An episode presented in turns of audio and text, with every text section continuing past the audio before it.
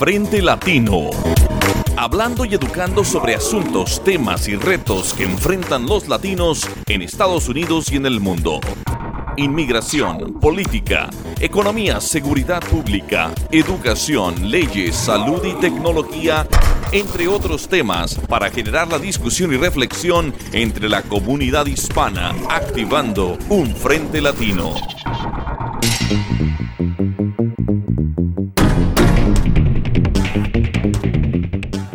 Bienvenidos a Frente Latino, les saluda su amigo y servidor Víctor Hugo Castillo. Y les saluda también Jorge Luis Sierra.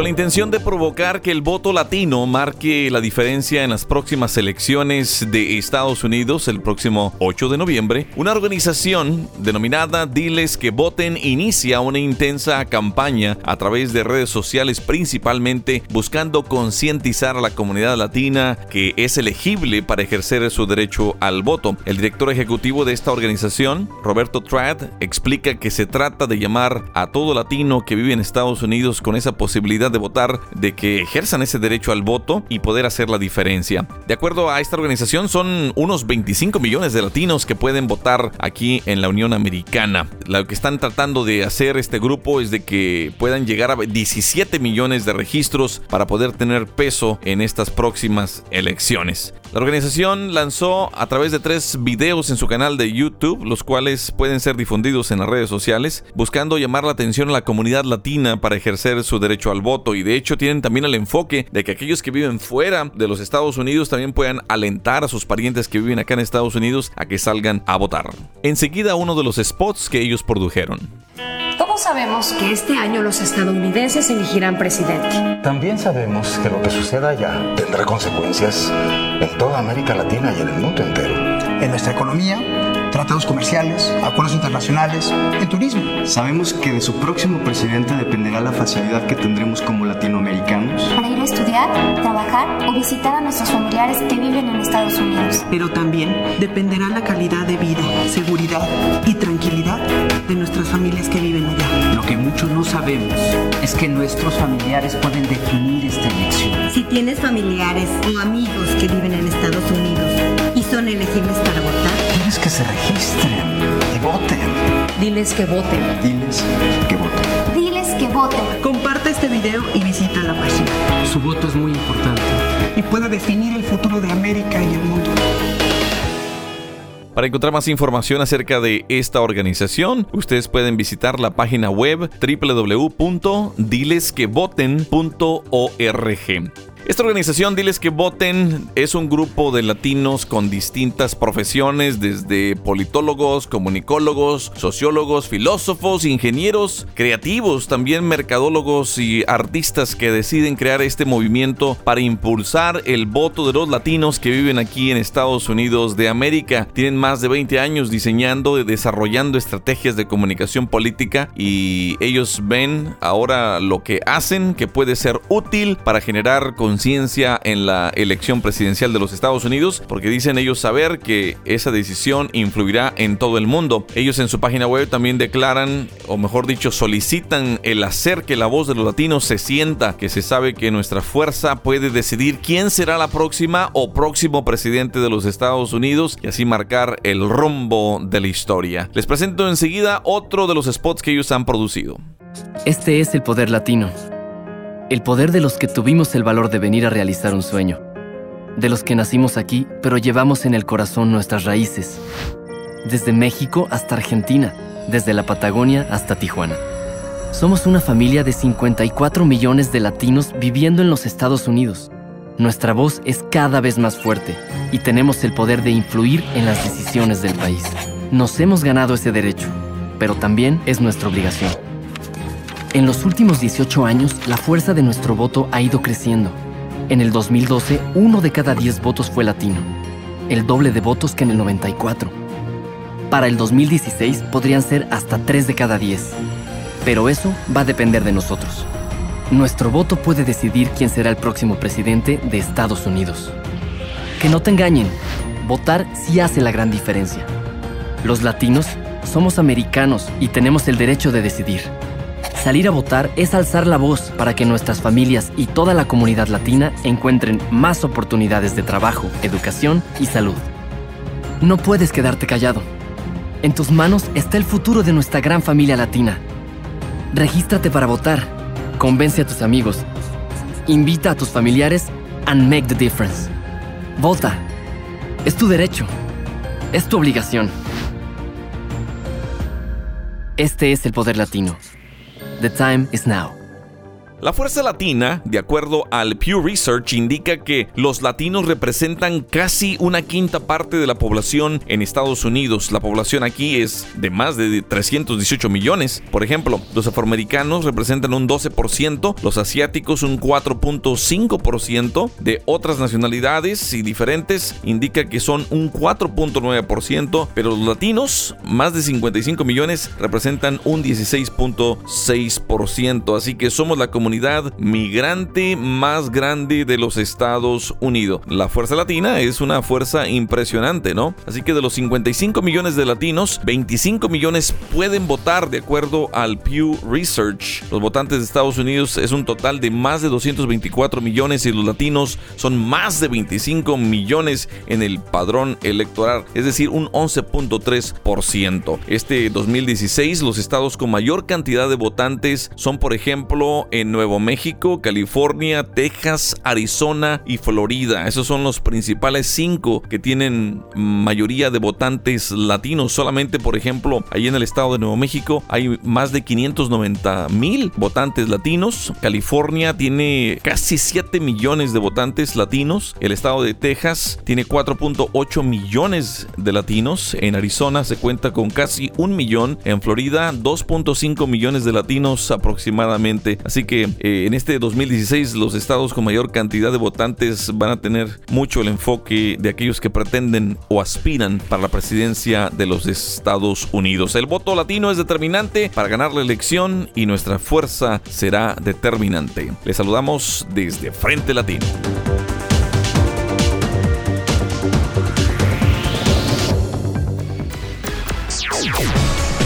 Bienvenidos a Frente Latino. Usted puede hallarnos en la aplicación SoundCloud, iTunes Podcast o en nuestro sitio de internet frentelatino.com.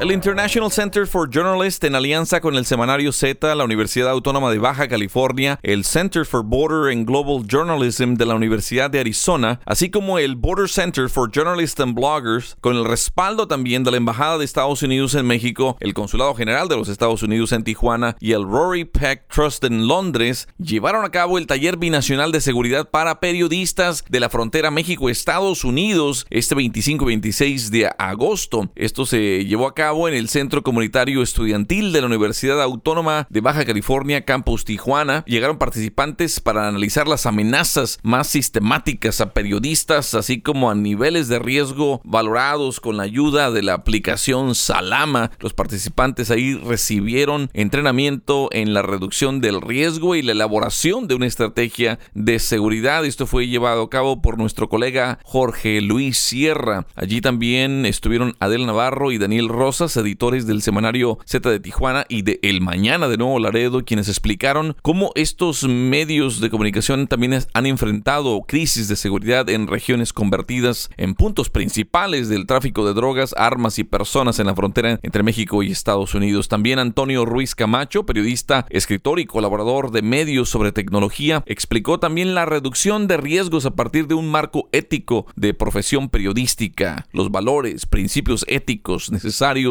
en la profesión, así como los métodos avanzados de verificación periodística. También en lo que respecta a seguridad digital, nuestro colega Jorge Luis Sierra presentó una caja de herramientas de seguridad digital y entrenó a los participantes a usar estas herramientas digitales, así como buenas prácticas para proteger la información y las comunicaciones que ellos realizan como periodistas, protegiendo la identidad siempre de sus fuentes. También en lo que respecta a seguridad legal, Pilar Tavera y Víctor Javier Martínez presentaron el marco legal legal de la profesión periodística y las formas de prevención de ataques judiciales contra los periodistas y los medios de comunicación en México. En la parte que tiene que ver con los retos en la cobertura de organizaciones criminales, una vez más participó, y digo una vez más porque ya se llevó a cabo este taller binacional primero en McAllen hace unos meses. Bernardo Gómez presentó una semblanza del crimen organizado y las mejores prácticas de la cobertura de operaciones policiales o militares, así como las formas de cubrirse y reducir la posibilidad de daño grave en situaciones de violencia extrema, pero a la misma vez continuar realizando esta tarea de periodística y para reportar lo que ocurre. Hubo una conferencia magistral también por Mort Rosenblum, un profesor de periodismo de la Universidad de Arizona y periodista con varias décadas de experiencia cubriendo conflictos armados internacionales. Allí él habló sobre protocolos de seguridad y los retos principales que enfrentan los periodistas en la cobertura de la violencia, enfrentamientos armados, así como guerrilla, contrainsurgencia, así como el terrorismo. Y lo que tiene que ver también como una oportunidad de networking o de fortalecer las redes de periodistas también fue algo que es siempre es parte de estos talleres binacionales, ¿no? Hubieron, por supuesto, temas que se hablaron sobre seguridad física, también con Bernardo Gómez, eh, una tarea, un taller físico que también se realizó en McAllen. Fue definitivamente un excelente taller que se realizó allá en la frontera norte de México, pero aquí les tengo una entrevista muy especial que nuestro colega Jorge Luis Sierra realizó durante este evento. Hola, ¿qué tal amigos de Frente Latino? Estamos aquí platicando con Vicente Calderón. Es un periodista muy reconocido en la ciudad de Tijuana. Ha tenido una gran experiencia eh, binacional, México, Estados Unidos. Es eh, periodista, motivador de periodistas, entrenador. Ha recibido muchos periodistas que vienen de Estados Unidos, de otros países. Y es un placer para nosotros eh, que tú estés en el programa, Vicente. ¿Cuál es, cómo, ¿Cómo reciben los periodistas de Tijuana el Taller Binacional de Seguridad para Periodistas. Con mucho entusiasmo, antes que nada, gracias Jorge por la presentación, con mucho entusiasmo lo reciben y con mucho interés, porque desafortunadamente, aunque aquí tenemos algunas experiencias muy positivas en términos de capacitación y entrenamiento, como en muchas otras ciudades de México, los periodistas no tienen suficientes de estos recursos. Aquí me ha tocado trabajar con entidades de aquí del otro lado de la frontera, en San Diego, que han eh, invertido y dedicado mucho esfuerzo para capacitar reporteros, no solamente de Tijuana, sino gente que ha venido del interior del país e incluso de otros países latinoamericanos. Así que con mucho entusiasmo lo reciben y con mucha esperanza de ir construyendo una mejor capacidad profesional para ellos. Frente a la circunstancia en que viven los periodistas del país, ¿cómo, cómo comparas tú, cómo consideras cuál es el lugar de Baja California, en particular Tijuana, en el contexto general de inseguridad de los periodistas en el país. ¿Cómo viven este contexto los periodistas de esta región? Yo creo que lo vivimos con mucha conciencia de la problemática. Afortunadamente, en los años recientes no hemos tenido incidentes tan graves como los que se viven hoy en Veracruz, por ejemplo, como las cosas que han ocurrido en Guerrero o en, Tabasco, por ejemplo, que en el sureste hoy es la zona más peligrosa en general. Digo, Veracruz se cuece aparte, desafortunadamente, por esta lista que pareciera interminable de colegas que son víctimas de las agresiones de no sabemos exactamente quién, si es del crimen organizado, si es de los poderes políticos o de una combinación. Pero en el caso de Baja California, como tuvimos una experiencia previa de, este, eh, de esta descomposición a consecuencia del narcotráfico antes de que explotara en el resto del país, lo tuvimos igual que Sinaloa, lo tuvimos igual que Ciudad Juárez, lo tuvimos igual que, que otras plazas en la frontera porque ya se vivía el problema mucho antes del 2006, que dicen que fue cuando empezó eh, la guerra contra el narcotráfico. Eh, previo a eso, ya hemos vivido en el 88, ya en la época reciente, el asesinato de uno de los coeditores del semanario Z, fundador eh, Héctor El Gato Félix, Posteriormente, no muy lejos de esa época, el asesinato de Benjamín Flores, un compañero que trabajó aquí, que fue asesinado en San Luis Río Colorado, una población en el estado de Sonora, pero más cercana a Baja California. Eh, el ataque contra Jesús Blanco Ornelas en el 97, que afortunadamente sobrevivió, pero que falleció su escolta. Eh, y luego el ataque contra José Francisco Ortiz Franco en el 2004. Entonces, hoy, por fortuna, no tenemos la misma zozobra que eh, a consecuencia de eventos recientes han vivido los compañeros en otras entidades, pero estamos muy conscientes de, que esto puede pasar. Previo a estos casos de que te acabo de mencionar, ya había en Tijuana antecedentes de, periodistas asesinados en esta zona. Entonces, aquí hay calles que tienen nombres de periodistas, hay más de tres eh, lugares donde se supone que se defiende o se honra la libertad de expresión, una plaza, unos monumentos con los nombres de los caídos, pero seguimos teniendo esta incertidumbre de que puede ser un problema latente y presente en el ejercicio periodístico. Entre los temas que has visto en ese taller binacional de seguridad para periodistas, ¿cuál eh, crees tú, en tu experiencia personal, que es la parte más eh, valiosa, la que puede tener más impacto en la, en la reducción de riesgo de los periodistas de esa región? Yo creo que hay varios, hay varios aspectos, varios de los temas, pero particularmente yo me quedaría con dos. Uno, esto último que acabamos de ver sobre el marco legal de la situación porque me parece que estamos muy atrasados en ese sentido en, México. Eh, y además, no solamente estamos atrasados en el marco legal, sino lo poco que hay que nos puede servir, no lo conocemos suficiente los reporteros, los periodistas. Y la otra que me pareció muy, muy interesante y muy relevante es la de seguridad digital. Esta parte también estamos muy retrasados porque nos hemos enfocado más en la cuestión de la seguridad física, de la protección del, del entorno en el que trabajamos y de las condiciones como ejercemos el, periodismo, pero, o el, cómo hacemos el trabajo reporteril, pero particularmente en esta cuestión digital, estamos creo que todavía más necesitados porque es todavía una cosa más novedosa. Y en ese sentido creo que es una gran aportación a quienes trabajamos en esta zona fronteriza. ¿Y qué te llevas tú en lo personal de ese taller?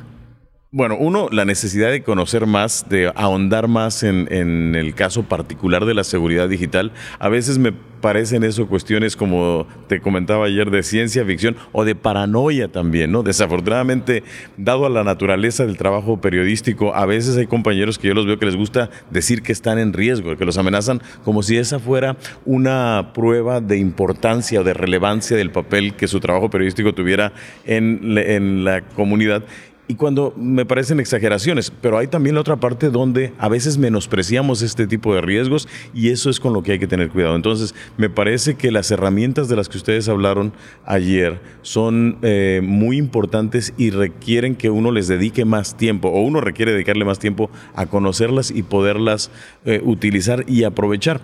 Te digo, la otra parte en general me, me, gusta mucho. Yo desafortunadamente soy adicto a estos talleres, a estas conferencias, ¿no? porque como te platicaba ayer, soy reportero, periodista empírico. Entonces, de, es de este tipo de experiencias donde he ido construyendo mi conocimiento para tratar de saber cómo enfrentar el trabajo periodístico día a día. Entonces, me voy con mucho entusiasmo, me quedo con, con asignaturas pendientes, pero con conocimientos y, eh, nuevos y con conocimientos reafirmados también, porque a veces en el día a día no tenemos tiempo de reflexionar sobre la condición en que estamos trabajando. Mientras la demás gente se prepara y produce con sus actividades particulares, nosotros estamos viendo qué hacen los demás y a veces no vemos qué hacemos nosotros como personas o como profesionales en este gremio. Muchas gracias, Vicente. Gracias a ti. Estás escuchando Frente Latino. Visita nuestra página web www.frentelatino.com o escríbanos un correo electrónico a buzón frentelatino.com. Enseguida le presentamos también una entrevista que Televisa realizó con Bernardo Gómez, quien presentó toda esta semblanza del crimen organizado y las mejores prácticas en la cobertura de operaciones policiales en México. Porque es importante que no solo los periodistas, sino que también la comunidad conozca acerca de estos talleres que se realizan para la seguridad de, de este oficio, de este trabajo. Pues mira, un, gran tema a nivel mundial, específicamente en México y más en la frontera, es la autoprotección y la cultura de seguridad. El cambio que, va a tener nuestro país, México, en el sentido de la seguridad no va a venir de, de decisiones políticas o de programas y planes de seguridad nacional menos pública. Lo que tenemos que hacer es fomentar la cultura de la autoprotección y la seguridad personal la gran cantidad de delitos de alto impacto se cometen por no conocer las formas de operar de la delincuencia, las amenazas y vulnerabilidades que tenemos en el desarrollo de nuestra actividad y por lo tanto las ventanas de oportunidad que tiene el delincuente de hacernos daño. Si nosotros tenemos en estos foros una base de información y generamos esa cultura y ese hábito de protección, seguramente disminuirá nuestro porcentaje de riesgo en niveles muy importantes y dejar de, eh, de esperar a que alguien resuelva nuestro problema y más tratándose de un fenómeno que ya lleva muchos años en nuestro país, que es la oleada de ejecuciones producto de la delincuencia organizada. Eh, muchas eh, de las cosas a veces el periodista desconoce, ¿no? Hasta dónde llegan sus derechos y también qué cosas, qué recursos puede utilizar para su seguridad personal. Lo que pasa es que el periodista va muy pegado con la autoridad en la búsqueda de la nota. Y lo que nosotros pretendemos hacer aquí es precisamente que entienda cuál es la función de la autoridad y pueda cubrir su trabajo, su nota, en un marco importante de seguridad en el lugar de los hechos. Y ahí nos vamos también a un asunto que puede ser antes de sucedidos los hechos o cuando ellos son parte de los hechos. Entonces, si bien es cierto que las policías tienen capacitación de cómo defenderse, ellos deben tener la misma capacitación de cómo protegerse, que es diferente a defenderse. Un asunto de autoridad puede ser repeler una agresión, pero un asunto de un reportero es cubrirse, protegerse, evitar ser víctima y además cubrir la nota. Esa es un, una parte importante de este taller. Muchas gracias. Frente Latino Radio tiene un nuevo horario de 7 a 7.30 de la mañana todos los viernes por esta estación. Y justo en el marco de este gran evento del Taller Binacional de Seguridad para Periodistas de la Frontera México-Estados Unidos, nuestro colega Jorge Luis Sierra también habló con Televisa acerca de este evento y también de los retos que enfrentamos como periodistas. Pueden acudir a la página del Border Center for Journalists and Bloggers, que es eh, journalistsandbloggers.com. Eh, pueden también acudir a la página de Periodistas en Riesgo. Ahí vamos a poner las ponencias que han presentado los expertos. También pueden visitar el sitio web salama.io, que es un sitio web que les ayuda a evaluar en qué riesgo están, cuáles son sus riesgos y les da consejos. Haz esto, disminuye tu riesgo, tienes que hacer eso cuando vayas a una zona de peligro o puedes hacer esos pasos para disminuir el riesgo de que tu información sea eh, interceptada o que la conozcan personas, eh, digamos, enemigas de la libertad de expresión. México, ¿en qué lugar está en esta situación en el mundo de, de, los quienes trabajamos en el periodismo? Bueno, yo soy mexicano y desafortunadamente tengo que decir que mi país es uno de los países en las peores condiciones para el periodismo en todo el mundo.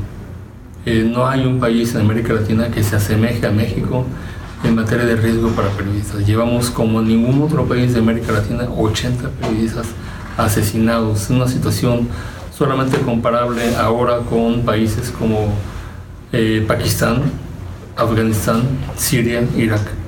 Entonces, eh, desafortunadamente así, así ha ocurrido en nuestro país y los periodistas estamos sujetos a muchas cosas, estamos sujetos a presiones, estamos sujetos a la violencia de, del crimen organizado, eh, no podemos desarrollar nuestro trabajo cuando investigamos corrupción, eh, muchas veces lamentablemente no tenemos los mejores salarios, eh, no es una profesión que nos lleve a enriquecernos, por supuesto, es una profesión noble, eh, pero se realiza con muchas dificultades y ojalá que el público entienda la labor de ustedes como periodistas, la labor nuestra como informadores, que entiendan que desarrollamos un trabajo con muchos esfuerzos, bajo mucho riesgo y que necesita todo el apoyo de la sociedad. Muchas gracias. Estás escuchando Frente Latino. Visita nuestra página web www.frentelatino.com o escríbanos un correo electrónico a buzón@frentelatino.com.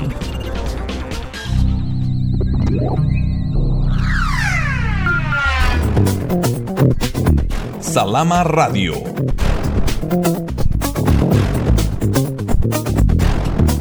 Consejos de tecnología y seguridad digital con Jorge Luis Sierra. ¿Qué tal? Los saluda de nuevo Jorge Luis Sierra en esta nueva edición de Salama Radio. Para los periodistas y también para otros profesionales, los móviles están convertidos en una herramienta fundamental. Es muy difícil separar el trabajo profesional de mucha gente del teléfono móvil. Eh, cada vez más y más personas están usando los móviles para cualquier tipo de actividades. Los periodistas, por ejemplo, los usan para hacer entrevistas, comunicarse con su editor, tomar fotografías, contactar a fuentes informativas, llevar archivos importantes para sus historias. Y los dispositivos, los teléfonos celulares pequeños, livianos, poderosos, flexibles, son ahora un rival de los ordenadores, de las computadoras portátiles y de escritorio. La gente prefiere trabajar más en teléfonos celulares que en computadoras grandes. Y por esas mismas razones, muchos gobernantes que desafortunadamente son corruptos, hackers y algunos criminales pueden llegar a sentirse atraídos por la idea de tomar control de los dispositivos móviles para conocer los planes, contactos, fuentes y comunicaciones del periodista, en el caso de los médicos, para conocer los expedientes de la salud de sus pacientes, los reporteros y sobre todo aquellos que trabajan en zonas de alto riesgo o en ambientes represivos o bajo gobiernos corruptos tienen que evitar al máximo la pérdida de su teléfono móvil y tienen además que protegerse del espionaje y prevenir el robo de sus aparatos. Terceras personas como las fuentes pueden verse afectadas. Si los individuos que espiaron, hurtaron o robaron el teléfono acceden al móvil, es probable que tengan acceso a toda la cartera de fuentes del periodista o en los casos de los médicos, a toda su cartera de contactos, de clientes y de proveedores. En términos profesionales, eso sería realmente una mala noticia. Muchos periodistas aceptan proteger el anonimato de las fuentes y no revelan su identidad en los reportajes que publican, pero esa promesa se cae por la borda cuando el periodista pierde el control de su equipo móvil. Esa pérdida además pone en riesgo la seguridad familiar y si por alguna razón el periodista usa el celular de manera personal y profesional y guarda ahí fotografías de sus amigos y parientes y sostiene conversaciones con ellos por la vía digital, entonces pues la pérdida puede ser mucho mayor y todas las personas deben tomar una serie de precauciones con sus teléfonos móviles. Primero tienen que disminuir el daño en caso de robo o pérdida. La primera recomendación sería medir y controlar muy bien la información que manejamos en los equipos móviles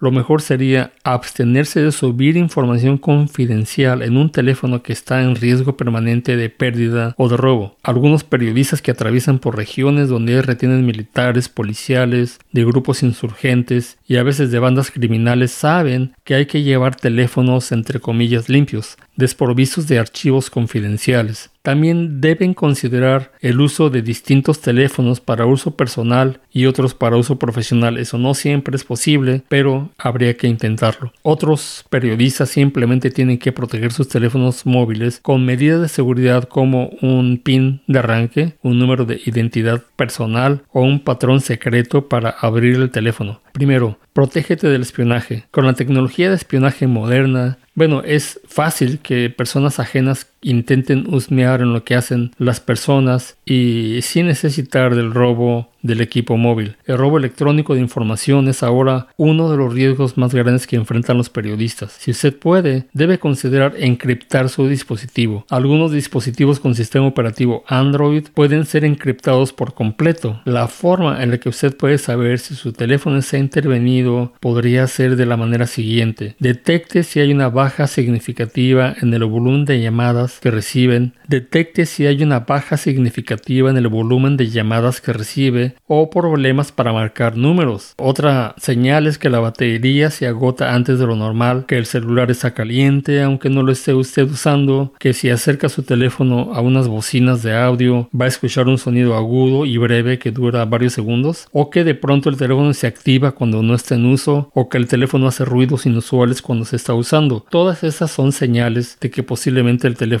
esté intervenido. Los equipos, los iPhones y los iPads también tienen funciones para encriptación de todo el aparato. Es muy importante recordar, sin embargo, que un iPhone encriptado solamente va a estar encriptado cuando el iPhone está apagado. Si el iPhone está prendido, entonces los datos están abiertos, pero para eso usted eh, puede intentar establecer una contraseña para abrir su teléfono celular con por lo menos cuatro números. Eh, iPhone pide por default cuatro, pero usted puede ponerle 6, 7 u 8. Salama Radio. Muchas gracias. Salama Radio con Jorge Luis Sierra, a Knight International Journalism Fellow.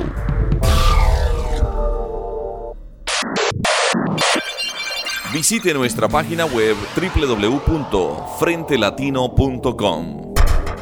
Frente Latino es una producción de Latino Media Projects.